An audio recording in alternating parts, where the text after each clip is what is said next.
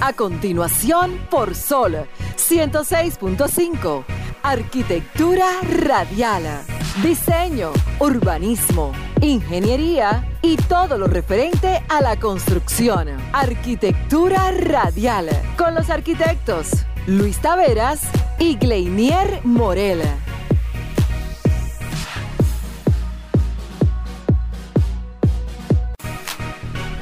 Señores, muy pero muy buenas tardes a, todos esos arqueoyentes que se están dando cita ahora mismo sintonizando Sol 106.5 para escuchar arquitectura radial. Felicitando de inmediato a todos esos padres arqueoyentes que están ahí y que son los que producen en lo, en lo que tiene que ver el día a día en sus familias. Y por qué no a todos esos ingenieros, arquitectos, agrimensores, eh, eléctricos eh, y todos los que están en el área de la construcción, que son los que se esfuerzan para hacer productivo este país y llevar el pan nuestro de cada día a todas sus familias. Eh, felicidades a todos. Y de esta manera, señores, iniciamos Arquitectura Radial en una tarde de padres. Estimula tus sentidos, enriquece tus conocimientos. Arquitectura radial. Muy buenas tardes, sean todos bienvenidos, como bien dijo nuestro compañero Gleiner Morel, a un programa más de Arquitectura Radial, su programa, el programa número 27 de este año. Recuerden que pueden llamar a cabina a los teléfonos 809-540-1065 desde el interior, 1-200-540-1065 y también sintonizarnos a través de las frecuencias 106.5 para el Gran Santo Domingo, el Cibao 92.1, Barahona y el Sur 106.7, en el Este 94.7, Samaná 88.5 e Higüey 106.5. Vamos a pasar de inmediato con la frase de apertura de todos los domingos que dice de la siguiente manera. La infraestructura es mucho más importante que la arquitectura. Rem Koolhaas. ¿Cómo así? Yo lo ¿Cómo traje así? a propósito esa frase. ¿Y por qué? ¿Y por Yo no entiendo. Ren, Ren Collins. Al, al super teórico, no lo entendí ahí. Ren, estoy muy de acuerdo con que la estructura es muy importante, pero si no tenemos que estructurar, no tenemos nada. No, es que es- yo no entiendo esa frase. Yo no la entiendo. El teórico, maestro de la arquitectura del siglo XX, teórico y práctico. Sí, es así. No, no entendí la frase. ¿no? Me imagino que va muy de la mano con la importancia que tiene la estructura, que ahí sí estamos de acuerdo, en cualquier edificación, pero en orden de, de importancia realmente... Pero él habla de la infraestructura. Infraestructura. Sí. Más allá. Estamos allá, hablando sí. de la ciudad. Bueno, Más allá, sí.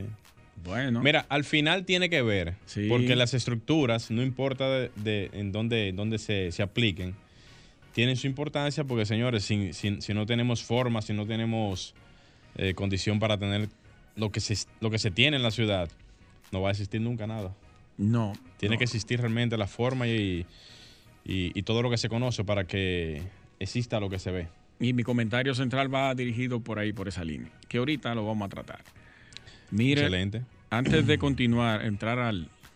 Vamos a iniciar con el comentario suyo, ¿verdad? Sí, Sí, de acuerdo. sí.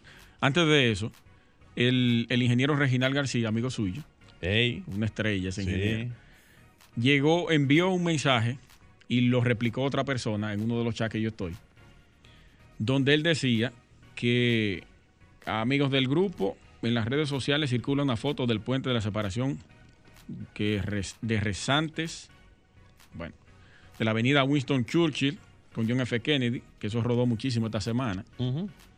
Que es un montaje para hacer daño. Como diseñador del puente, él fue quien realizó esa obra en términos de diseño estructurales, entiendo que es una estructura muy moderna para la época, alrededor de finales de la década del 1990. Realmente la estructura del puente necesita con urgencia un mantenimiento bien hecho que nunca se le ha hecho durante los 22 años de servicio que tiene.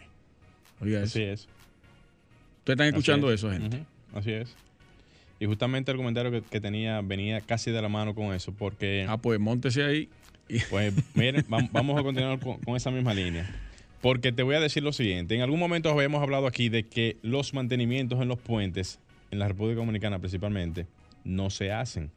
No hay una cultura de mantenimiento.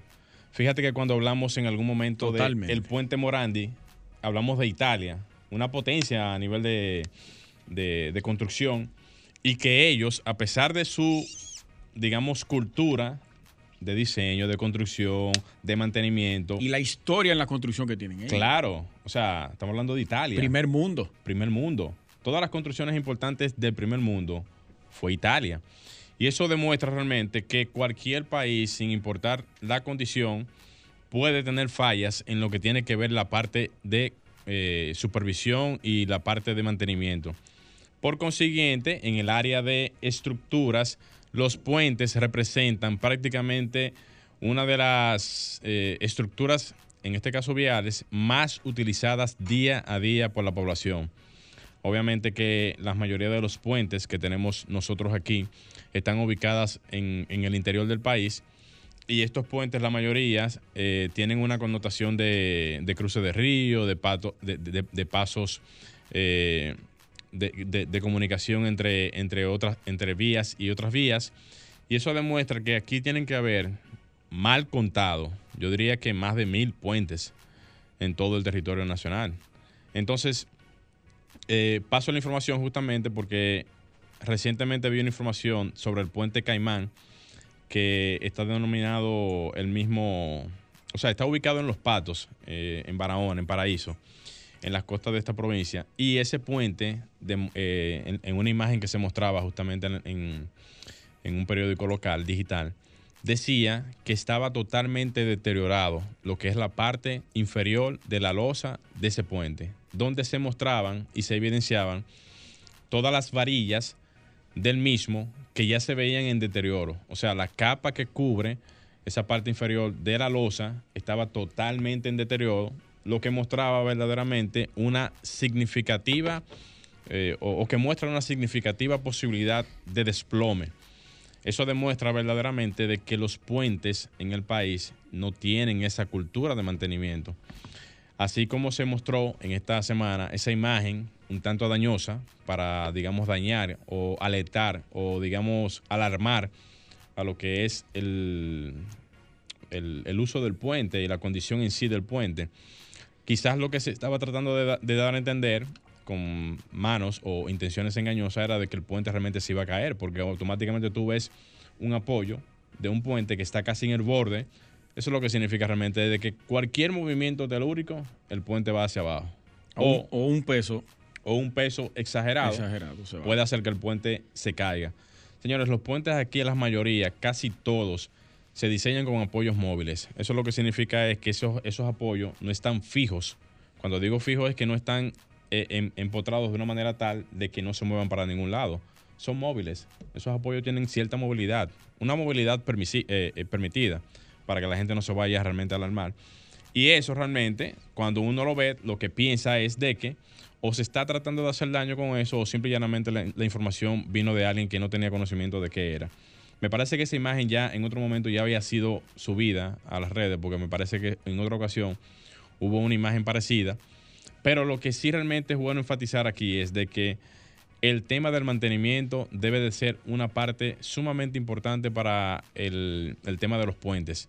Y aquí ahora mismo deberíamos de estar un poquito más presentes porque yo recuerdo ahora mismo, no hace poco, que se le dio un mantenimiento al puente, al puente Juan Bosch conjuntamente, o sea, a todas las juntas de las vías. Y eso realmente, para un puente de esa naturaleza, es necesario hacerlo, tanto las revisiones periódicas como también el tema del mantenimiento, para que la durabilidad de la, de la estructura se mantenga en el tiempo. En este sentido, yo mismo estuve hablando en estos días con alguien, platicándole de que parte de lo que es el proyecto, Luis, que se tiene que, o que queremos presentar una vez tengamos la oportunidad de que estemos ya directamente en el, en, el CODIA, que por cierto tengo un anuncio en ese sentido, eh, es justamente de implementar el tema de la aplicación móvil, que cuando Víctor Torres estuvo aquí la semana pasada, eh, hablaba justamente de eso, y es como dotar de un sistema que tenga en cuanto a lo que es la, o sea, la visualización de todos los proyectos que se hacen en el país, una especie de mapa que se diga cuáles proyectos están activos, cuáles proyectos tienen algún tipo de deterioro, que es como una especie como de dato informativo en tiempo real, en donde cualquier persona puede darle la información, que tenga obviamente las credenciales para eso, y que a su vez forma parte de una especie de estructura para el seguimiento de las construcciones a nivel nacional. Algo sumamente innovador, algo sumamente de estos nuevos tiempos y que va a revolucionar completamente todo lo que tiene que ver el andar cotidiano de los profesionales. Haciéndose aparte, con esto lo que quiero decir es que así como aparecieron esos, esas, esos puentes con esas, eh, digamos, visualizaciones de su mal estado, así deben de estar por ahí cientos y cientos de estructuras que necesitan reparación, que necesitan adecuación para que en lo adelante, cuando venga cualquier tipo de situación, no se desplomen, porque cualquier lluvia se lleva a un pequeño puente. Y eso demuestra realmente que quizás las condiciones del puente en el momento quizás no estaban óptimamente eh, preparadas para cualquier asunto. Y cuando ustedes ven que se va el puente o que se cae o que se desploma o que se, o sea, que desaparece, entonces hay que hacer una inversión muchísimo mayor porque cuando se hace algo desde cero, la inversión es sumamente alta, a diferencia de cuando se da el mantenimiento, de que el mantenimiento lleva una inversión muchísimo menos en cuanto a lo que tiene que ver la, la totalidad del mismo. Así que nada, señores, ahí está la información. Vamos a hacer un pequeño cambio y cuando retornamos seguimos con más de Arquitectura Radial. Estás escuchando Arquitectura Radial. Ya volvemos.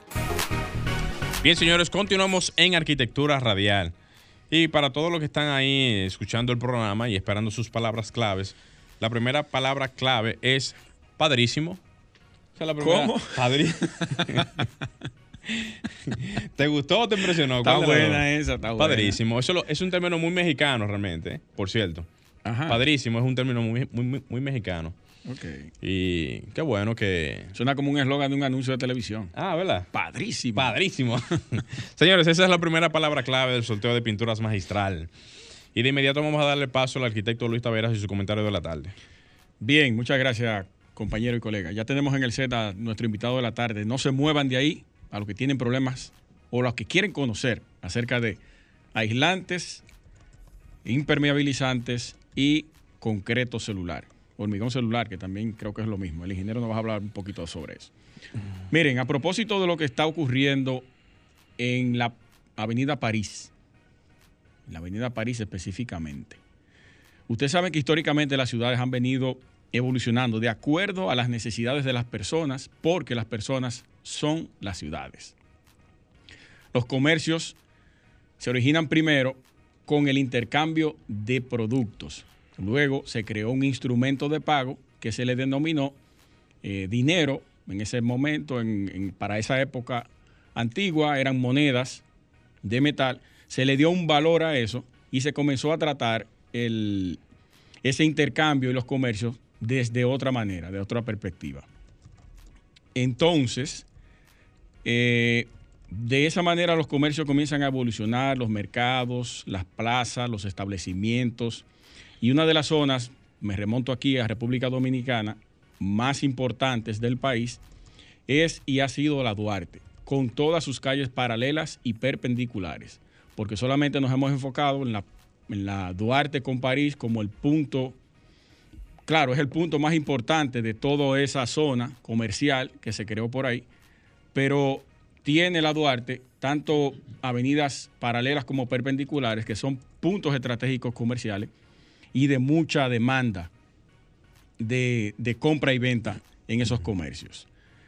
La Duarte, que en un momento fue una avenida con buenas dimensiones, cuatro carriles, dos subía y dos bajaba, y en el centro tenía una isleta arbolizada totalmente, y luego de ahí se comenzó a, reducir las aceras, se eliminó esa isleta que le daba bastante eh, resalte a esa avenida y le ayudaba a la parte de climatización, que eso es lo más importante que pueda tener una avenida, árboles para poder climatizar la zona del sol y, de diferentes fenómenos atmosféricos.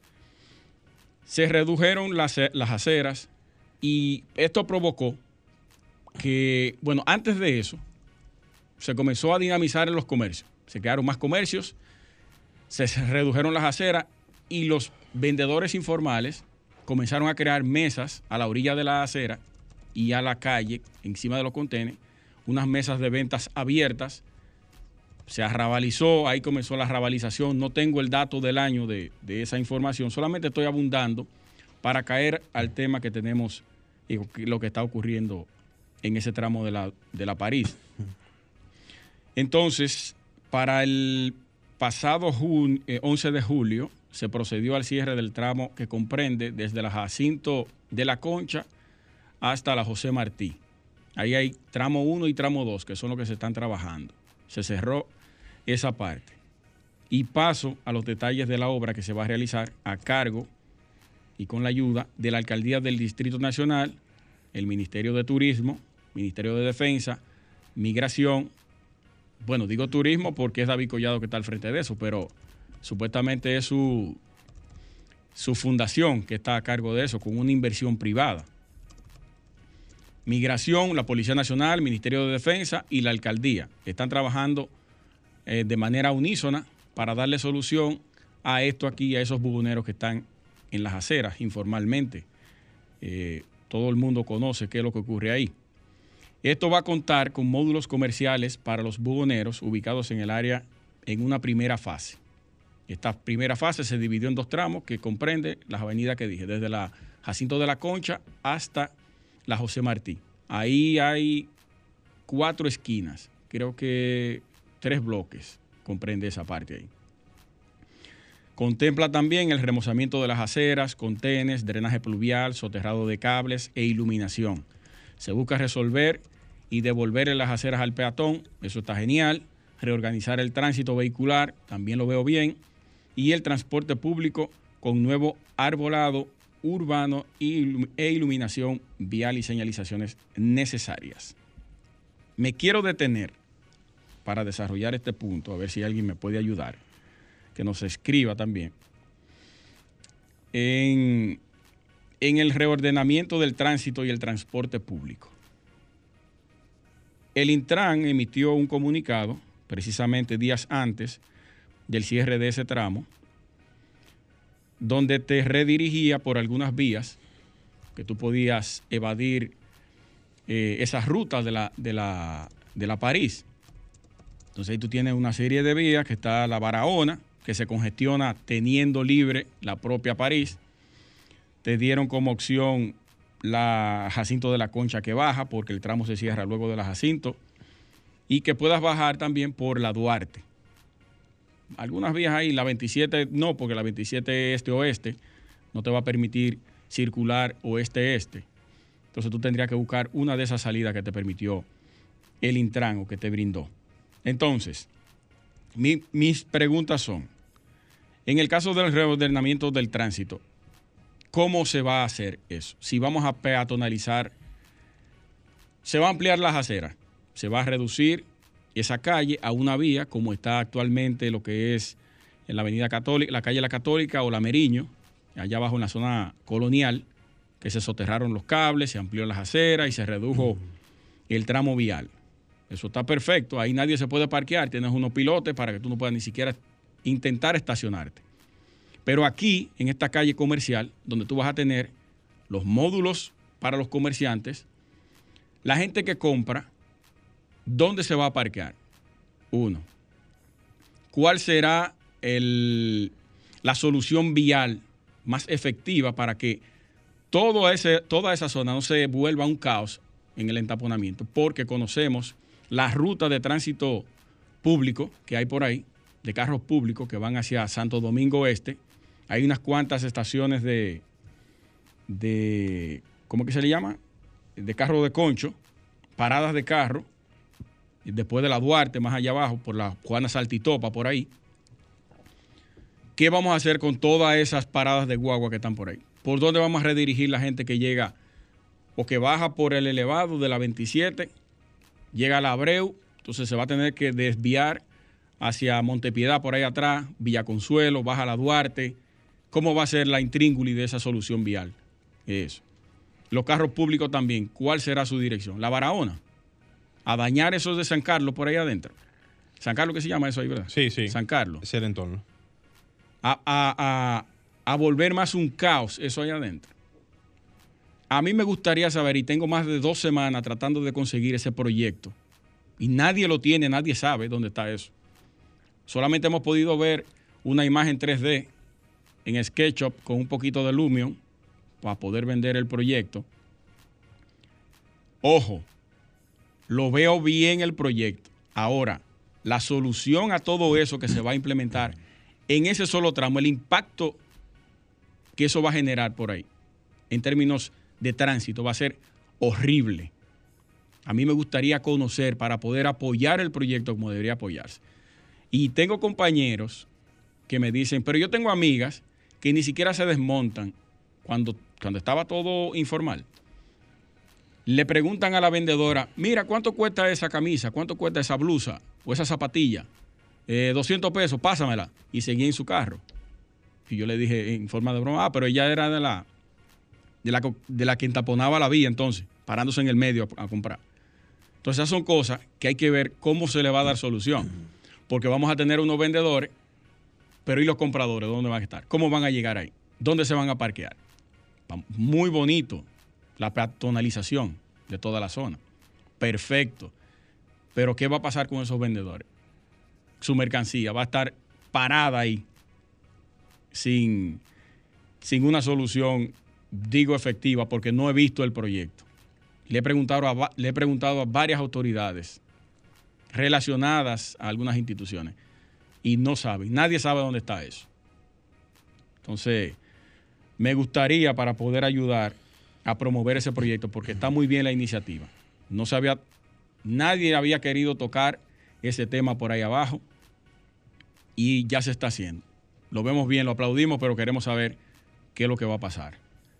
Eh, Franklin, vamos a hacer nuestra segunda pausa y cuando regresemos, señores, ya vamos a estar conversando con el ingeniero Héctor Mar- Martínez Cabruja. No se muevan. Estás escuchando Arquitectura Radial. Ya volvemos.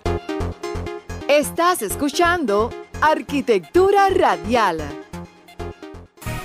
Bien, señores, continuamos en Arquitectura Radial. Y para los que están esperando sus palabras clave del sorteo de pinturas magistral, la segunda palabra clave es público. Segunda palabra clave del sorteo de pinturas Yo magistral. no la escuché. ¿Qué no? público.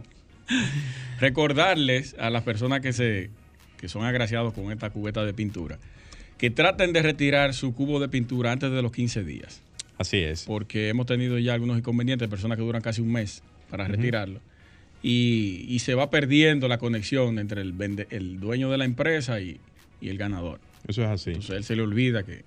Antes, antes de usted pasar con el, con el invitado de la tarde, Luis, aprovechar, porque yo sé que no lo voy a poder hacer más tarde, mandarle unas felicitaciones en su día de cumpleaños a la arquitecta Marianela Lora. Donde quiera que estés, arquitecta, un abrazo, felicidades en tu día y espero que la estés pasando bien. Adelante. Perfecto. Señores, vamos de inmediato con nuestro invitado de la tarde, el ingeniero Héctor Martínez Cabruja. Es ingeniero eléctrico de la Universidad de Mayagüez. En 1975 funda la empresa Sistel, que estamos hablando fuera del aire ahorita. Preside, eh, precedida por él hasta el 77, funda luego, en ese mismo año, la empresa H. Martínez C por A. Del 82 al 85 forma parte del Departamento de Ingeniería Eléctrica de la CDE y fue jefe de diseño de líneas de transmisión. Bueno. En el 81, en el intervalo del- de, ese- de esos años, forma, pa- forma parte de Techos C por A y también es graduado del Conservatorio Nacional de Música. Bienvenido, Wow. ingeniero. Muchas gracias. Ingeniero, pero usted Muchas tiene un background bastante largo. Bueno, dos profesiones y la he- las he ejercido las dos durante casi 50 años. Qué bien, qué bien. Sí. ingeniero sí, músico. Sí, sí. Sí, sí. músico. Me, me obsequió un, un CD cuando fui a su oficina. Ah, no me diga. sí. Sí. ¿Cuántas Ese- producciones que usted tiene ya? Ese es el tercer CD, ahora estoy grabando el cuarto, Wow. que va a estar listo el año que viene. Vámonos si nosotros conversamos sobre eso. Bueno, cuando, te- cuando quieran, Sí, hombre. sí. Excelente, excelente. Muy bien, muy bien. Señores, vamos a, a escuchar de voz del ingeniero eh, estos temas tan interesantes que tienen que ver con nosotros y una problemática nacional, el tema de los techos, impermeabilización y otros tópicos que mucha gente desconoce, que son los aislantes térmicos y el concreto celular, que ha venido calando en la construcción, aunque aquí no se está utilizando del todo como debería, pero se está comenzando.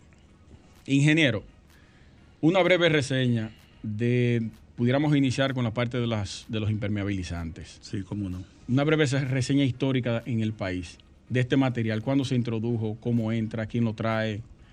Mira, eh, la empresa nuestra la funda un hermano mayor mío que ya falleció y por las manos de nosotros, desde 1973 hasta el día de hoy, han pasado muchos materiales, muchos tipos y muchas tecnologías. Aquí se inició en la época del 60 y pico con el sistema que se llama Built Up. Built Up es un asfalto caliente que vas colocando con felpas. Eso lo traía una empresa de Inglaterra. Un buen día ese sistema ya pues no se, no se produjo más. Vino una nueva generación que era el built up pero hecho en fábrica, que es la membrana asfáltica.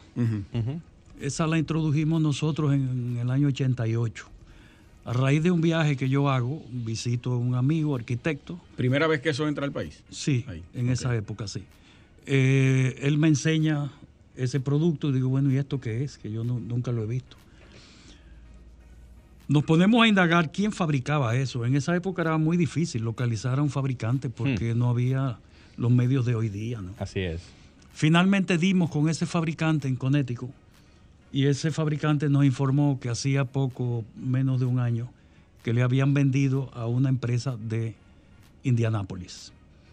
Pues yo armo viaje hacia Indianápolis y allá empezamos, se iniciaron las negociaciones y trajimos el material por primera vez. Evidentemente fue un trabajo enorme venderlo porque nadie quería ser el primero. Todo el mundo cuando preguntaba dónde tú lo has instalado, pues teníamos que decir la verdad, usted será el primero. Sí. Ah, no, yo no quiero ser el primero. Hasta que apareció un trabajito pequeño que no hizo la pregunta. Y de ahí en adelante, ¿dónde ustedes lo han instalado? Sí, nosotros hemos instalado, ¿usted quiere ir a verlo? No, está bien. nos tomó como año y medio vender un furgón. Ya al año siguiente vendimos 10 furgones y estuvimos muchos años siendo los únicos instalando membrana asfáltica. Hoy día es un producto muy popular en el país y nosotros ya estamos lejos de eso, porque es una tecnología ya de la década del 60 del siglo pasado tiene cuánto, 60 eh, años. Usted En esos 60 años han surgido otras tecnologías que son muy superiores. Su empresa se separó de lo que es la lona asfáltica. La tenemos por si alguien la pide, pero no, no la promovemos ya. Porque es una tecnología ya muy vieja. Hay productos notablemente superiores a la membrana asfáltica como son los termoplásticos, como son los poliuretanos líquidos, como son los poliuretanos en spray, como son las poliureas, como son los PVC, los TPO. Esos productos son de, bien de, tecnología notablemente eh, más avanzada. Mira, quiero aclarar este punto. Cuando yo regresé al país en el año 75, 74, graduado de ingeniero eléctrico, yo salía a ofrecer mis servicios a los contratistas generales. Y la pregunta invariable era que tú eres ingeniero qué? Eso no existía en el momento. No. Eh, si éramos 10 o 12 ingenieros eléctricos en el país, era mucho. Madre mía. Eh, muchos estudiaron en México, otros en Mayagüez como uno de los más notables, el ingeniero Selman, que me precedió a mí como por tres o cuatro años. Y ya él fue abriendo el mercado. ¿Familia de, Eduardo? Hermano, sí. Hermano. Oh. Sí, sí, el ingeniero Abraham Selman. Este, ¿Qué pasa con la impermeabilización hoy día? Hoy día la impermeabilización está en el país como estaba la ingeniería eléctrica en el 75 cuando yo llegué, en el 74 cuando yo llegué. Que hay mucha gente que no entiende para qué es y por qué es y por qué es necesaria. Tú puedes hacer la construcción más bella, mejor diseñada, mejor iluminación, mejor ventilación, los cálculos estructurales perfectos, antisísmicos, pero si el techo se te filtra, para el cliente ese trabajo no sirve. Ese trabajo es deficiente. Entonces, nosotros le planteamos a los contratistas que no vale la pena ahorrar en una partida que es un porcentaje tan pequeño del monto total de la, de la construcción. Hazlo bien desde el principio y hazlo con productos buenos y te vas a ahorrar muchos dolores de cabeza. Mira, en países ya un poco más organizados que nosotros, te puedo mencionar ahí al lado, al lado de nosotros, Puerto Rico. Cuando tú vas a hacer una, un trabajo en, en una obra federal, las especificaciones son tremendamente exigentes y los trabajos, los trabajos quedan bien, porque no solo te exigen una serie de especificaciones con materiales de primerísima calidad, sino que te ponen un supervisor. De verdad. Lamentablemente en el Estado dominicano es exactamente lo contrario. Exactamente lo contrario. Hacen un concurso y siempre es el más barato. Eso no tiene ni- absolutamente ningún sentido. Mira, hace unos 25, 28 años, no, no recuerdo, yo fui a hacer unos cursos en la Universidad de Wisconsin. Y le pregunté a uno de los profesores que cuánto había costado ese proyecto que ellos habían presentado ahí. Él me dice, no entiendo su pregunta. Digo, mire, en mi país, la República Dominicana, lo único que le interesa saber al cliente es cuánto vale. ¿Cuánto cuesta? Dice, mire, dígale a su cliente siempre que el producto más caro que puede poner es el que no funcione. El producto más caro es que. Más caro que puede poner es el que no funcione. Bien. Y el más barato que puede poner es el que funcione bien. Dice, ese es el más barato de todos. El que funciona bien. No importa el precio inicial. Nosotros hemos tenido casos Muy bien eso. de proyectos en que hemos concursado.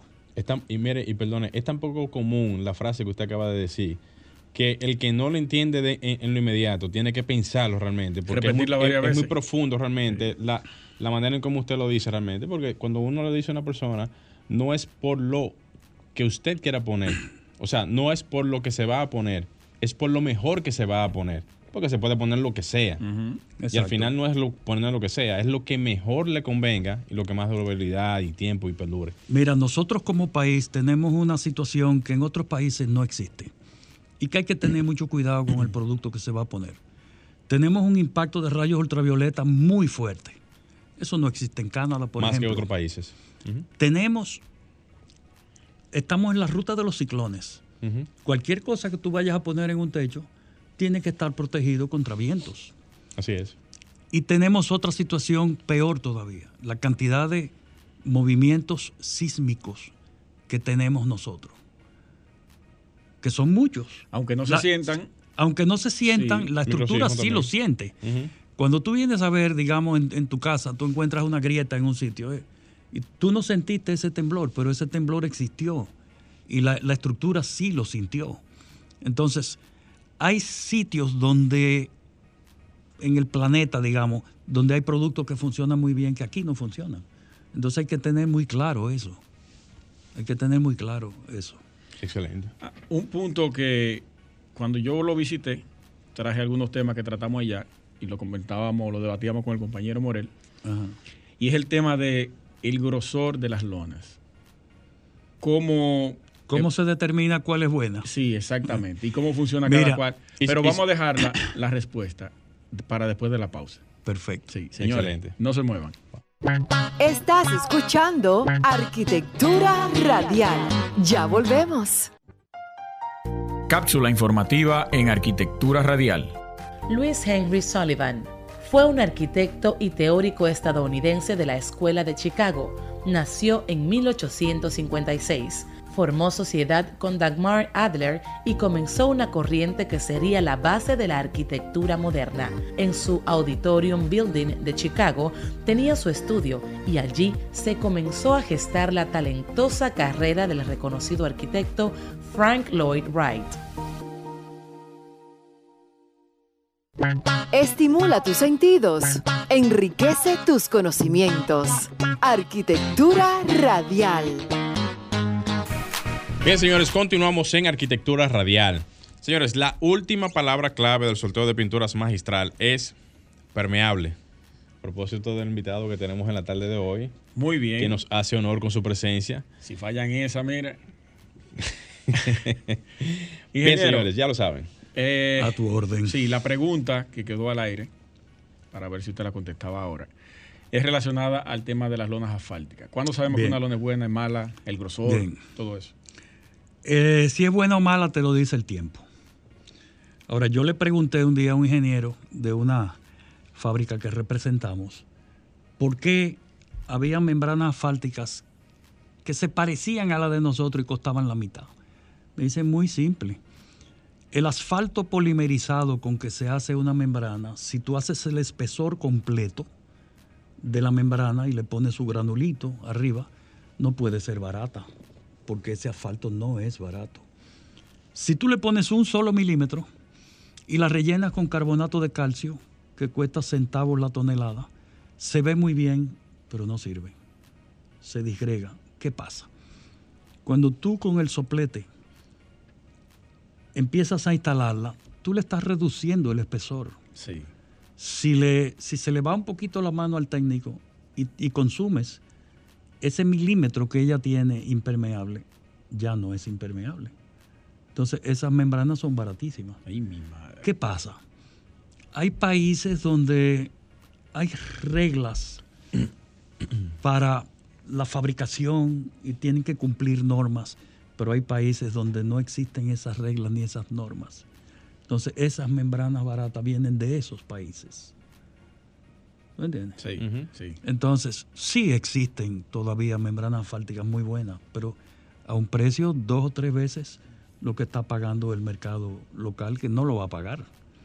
Ahí entonces entraría realmente la gran pregunta, eh, no la gran pregunta, sino la gran interrogante de cómo hacerle ver a la persona que una membrana tiene una mejor condición cuando evidentemente el cliente te dice, pero la que tú me estás vendiendo es más costosa o tiene una calidad, aunque sea mayor, pero es similar visiblemente y en cuanto a su estructura, ¿verdad? Como, como se ve. Sí, realmente- Igual que la, que la que tiene una inferior calidad. A la de o sea, hay- ahí hay un tema que es lo que le decía, perdone que le, que le, que le interrumpa, ingeniero. Sí.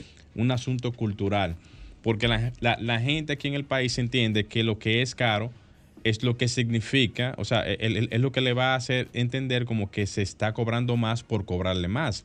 Sin embargo, hay una clara evidencia de que los materiales que son caros tienen una connotación de calidad muchísimo mayor y superior, que es lo que hace la diferencia en el tiempo. Cuando una persona hace una inversión que le dura 10 años y otra persona hace la inversión que le dura 2 años. Entonces ahí evidentemente hay una realidad que es la que la gente no entiende. Si el vendedor no es truquero. Sí, También si no es truquero que lo engaña y que lo truquea de con eso. inicio, sí, de, de inicio es muy difícil hacerle entender a una persona, pero yo te puedo mencionar, por ejemplo, el Templo de los Mormones, que ahora en diciembre cumple 23 años. Se hizo con una membrana asfáltica costosísima, la más costosa que se fabrica en el mundo entero. Va a cumplir 23 años y todavía no se filtra. ¿Cuánto? 23. Cumple ahora en En, diciembre. en serio, ingeniero, 23 Y los años. 23 mantenimientos. años. Y los mantenimientos. Mantenimiento cero. ¿Qué? Cero. cero mantenimiento. Pero esa membrana asfáltica yo no se la puedo ofrecer a un cliente normal porque, porque no, lo- no, no lo va a entender. Ahora, no va a entender vamos el a- precio. Ahora, ahora. A Entonces- el techo de tu casa con esa lona. No. Fíjate lo siguiente. Hay generaciones nuevas de productos que son notablemente superiores.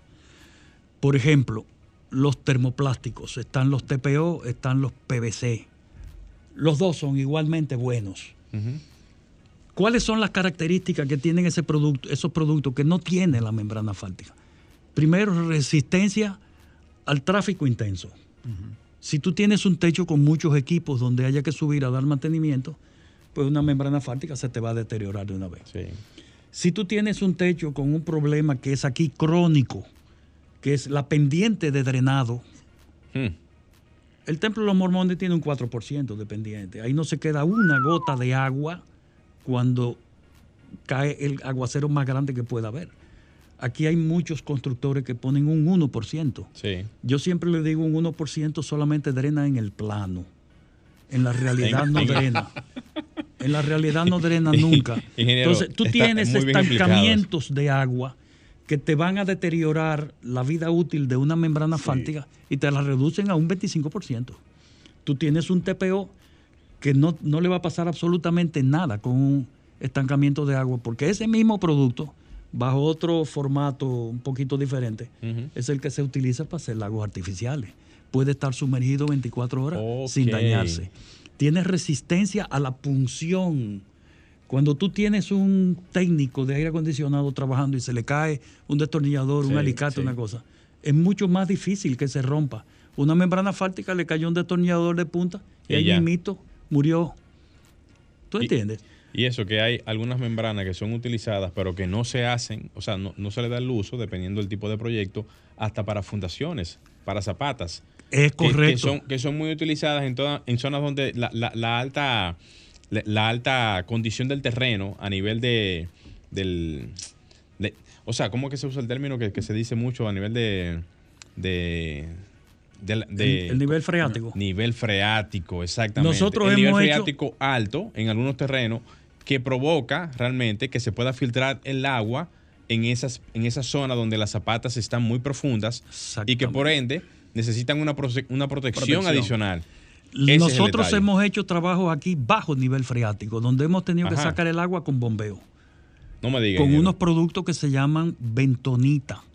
Bentonita es un gránulo de roca volcánica que al contacto con el agua expande violentamente y ese gránulo se pone en una membrana de polietileno de alta densidad. Tú colocas la, la membrana con el gránulo hacia abajo. La comprimes, porque solo funciona en compresión con un vaciado de concreto, y cuando el agua la toca, se infla esa, esa ventonita y no pasa un, Ni un cc de agua. No. Pero es carísimo eso, eso es carísimo. Tecnología en la construcción. Existen, existen to- todas esas cosas, pero tú tienes que explicarlas y, y- y lograr que el cliente las entienda. Sí. Y a, veces explicándola no la entiende. Que hay que estar detalle. Siempre realmente. nos vamos por el presupuesto más barato. No hemos quedado el tiempo completo en los, en los impermeabilizantes, pero nos quedan dos colega. temas. Sí, sí, es bien amplio. Los aislantes térmicos y el concreto Mira. celular. Rápidamente, nos quedan cuatro minutos. Bien, vamos a hacerlo de dos minutos cada uno. Excelente. Eh, los aislamientos térmicos son obligatorios por ley en los países donde se respeta la ley. Aquí tú tienes que convencer al cliente que, que tiene que ponerlo por razones de ahorro energético. En los países muy calientes, para que gastes poco en aire acondicionado, en los países muy fríos, para que gastes poco en calefacción. Sí. En, en países donde, vamos a mencionar el que menciona todo el mundo, Estados Unidos y otros, otros países, eh, no puedes hacer una construcción ni en sueño, te lo permiten, sin aislamiento térmico. Entonces, aquí nosotros empezamos los aislamientos térmicos en el año 76 y todavía estamos luchando para que los clientes entiendan que les conviene. Tenemos un caso que es un, un ícono de la compañía. Dos chillers de 125 toneladas para usar uno y uno en receso. No le pusieron el aislamiento térmico porque el constructor recomendó que no era necesario. Bien, ellos necesitaban los dos chillers para poder refrigerar la zona y todavía no daba abasto. Como 10 u 11 años después de inaugurado ese edificio, entramos nosotros y le pusimos una sola pulgadita, dos centímetros y medio de poliuretano en spray, e inmediatamente empezaron a trabajar con un chiller. ¿Qué significó eso? Solo en consumo de aire acondicionado, ellos estaban consumiendo la mitad. Caramba. Empezando por ahí. Segundo, ellos tenían una cafetería y los, las mesas estaban en un segundo piso, muy cerca del techo metálico. Y vendían muy poco. Bueno, el flujo de gente a comer en la cafetería fue tanto que tuvieron que ampliarla. Y tiene más de 100 mesas ya. Wow. Entonces, Por el esos confort son climático que se Claro, cuando tú de- instalas un aislamiento térmico, esa inversión es recuperable porque tú vas a consumir menos energía. Tus máquinas de aire acondicionado son más pequeñas, pero tienes que hacerlo desde el inicio. No Pensado después. desde el inicio. Pensado desde el inicio para que puedas ahorrar dinero Claro. desde la Todos- compra de los equipos. Todos los materiales son aislantes térmicos. Bueno, Bueno, tienen condiciones. Condiciones, pero no Pe- pero la no, misma. no, Sí, no la misma claro. condición. el, el- el- el aislante térmico más eficiente que se ha desarrollado hasta la fecha lo hizo la Bayer en el 1939 y no se ha podido superar. En el mil, wow. es el poliuretano en spray.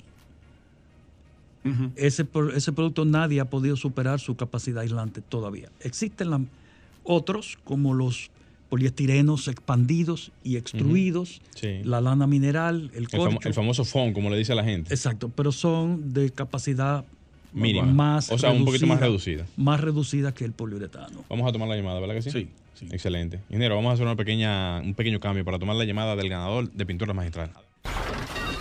Comunícate 809-540-1065. 1-809-200-1065 desde el interior sin cargos. 1-833-610-1065 desde los Estados Unidos. Sol 106.5, la más interactiva. Buenas tardes. Adelante. Buenas tardes. Hello. Se fue. Se fue. Vámonos con la otra, Frank. Buenas tardes. Vamos a ver entonces si, si, si- si entra, si entra alguien en estos 10 segundos. Si no, vamos a tener que dejarlo para la semana que viene para poder cerrar con el ingeniero. Vamos a ver una llamada. Buenas tardes. Adelante. Buenas. A Vamos arriba, vamos a- arriba, A ver quién tenemos ahí. Bueno, ingeniero, vaya explicando a lo que entra la, La llamada, llamada. lo que es Bien. el concreto celular. El concreto celular eh, lo introdujimos nosotros con el Templo de los Mormones, primer proyecto que se hace en el país. Es una mezcla de agua, cemento y un espumante que le insufla burbujas de aire. ¿Qué se logra con esto? Tú puedes hacer tu fino con el concreto liviano y el edificio pesa menos. Correcto. Al pesar menos necesitas menos acero. Correcto. Al pesar menos necesitas menos zapata, eh, vigas y columnas menos robustas Sí. y estás ahorrando dinero. Pero eso hay que hacerlo desde el inicio, porque después que está hecho, mira, tenemos un caso de un puente, era un puente para conectar dos edificios, un puente con aire acondicionado, muy lindo, y el que ganó el concurso lo ganó por el concreto liviano, porque al pesar la cuarta parte de lo que pesa el concreto normal, todo su acero era menor y él ganó el concurso por un 15% menos que su competidor, Wow. por el concreto liviano. Perfecto, perfecto. Lamentable que el tiempo se haya ido tan rápido, ingeniero, pero más adelante lo tendremos de nuevo por aquí. de la Ya lo último que quiero decir es, Adelante. a los constructores, la impermeabilización es una partida importante, no solo para que no se moje el que compra ese apartamento o ese penthouse, sino para preservar el acero de ahí adentro. Preservar el acero, un acero que esté permanentemente en una zona húmeda, con la porosidad del hormigón llena de agua, va a colapsar en algún momento. Excelente. Yo quería preguntarle sobre el- la Bienal de Venecia y la participación de República Dominicana, que usted tiene que ver directamente con eso, pero lo vamos a dejar para después. Adelante. Sí. Señores, vamos a dejar el programa hasta aquí. Así que. Gracias, nos ingeniero. Nos veremos, y muchas gracias, ingeniero. Nos veremos ya el próximo fin de semana. Luis Taveras, Gleiner Morel y Franklin Tiburcio en los controles. Hasta la próxima.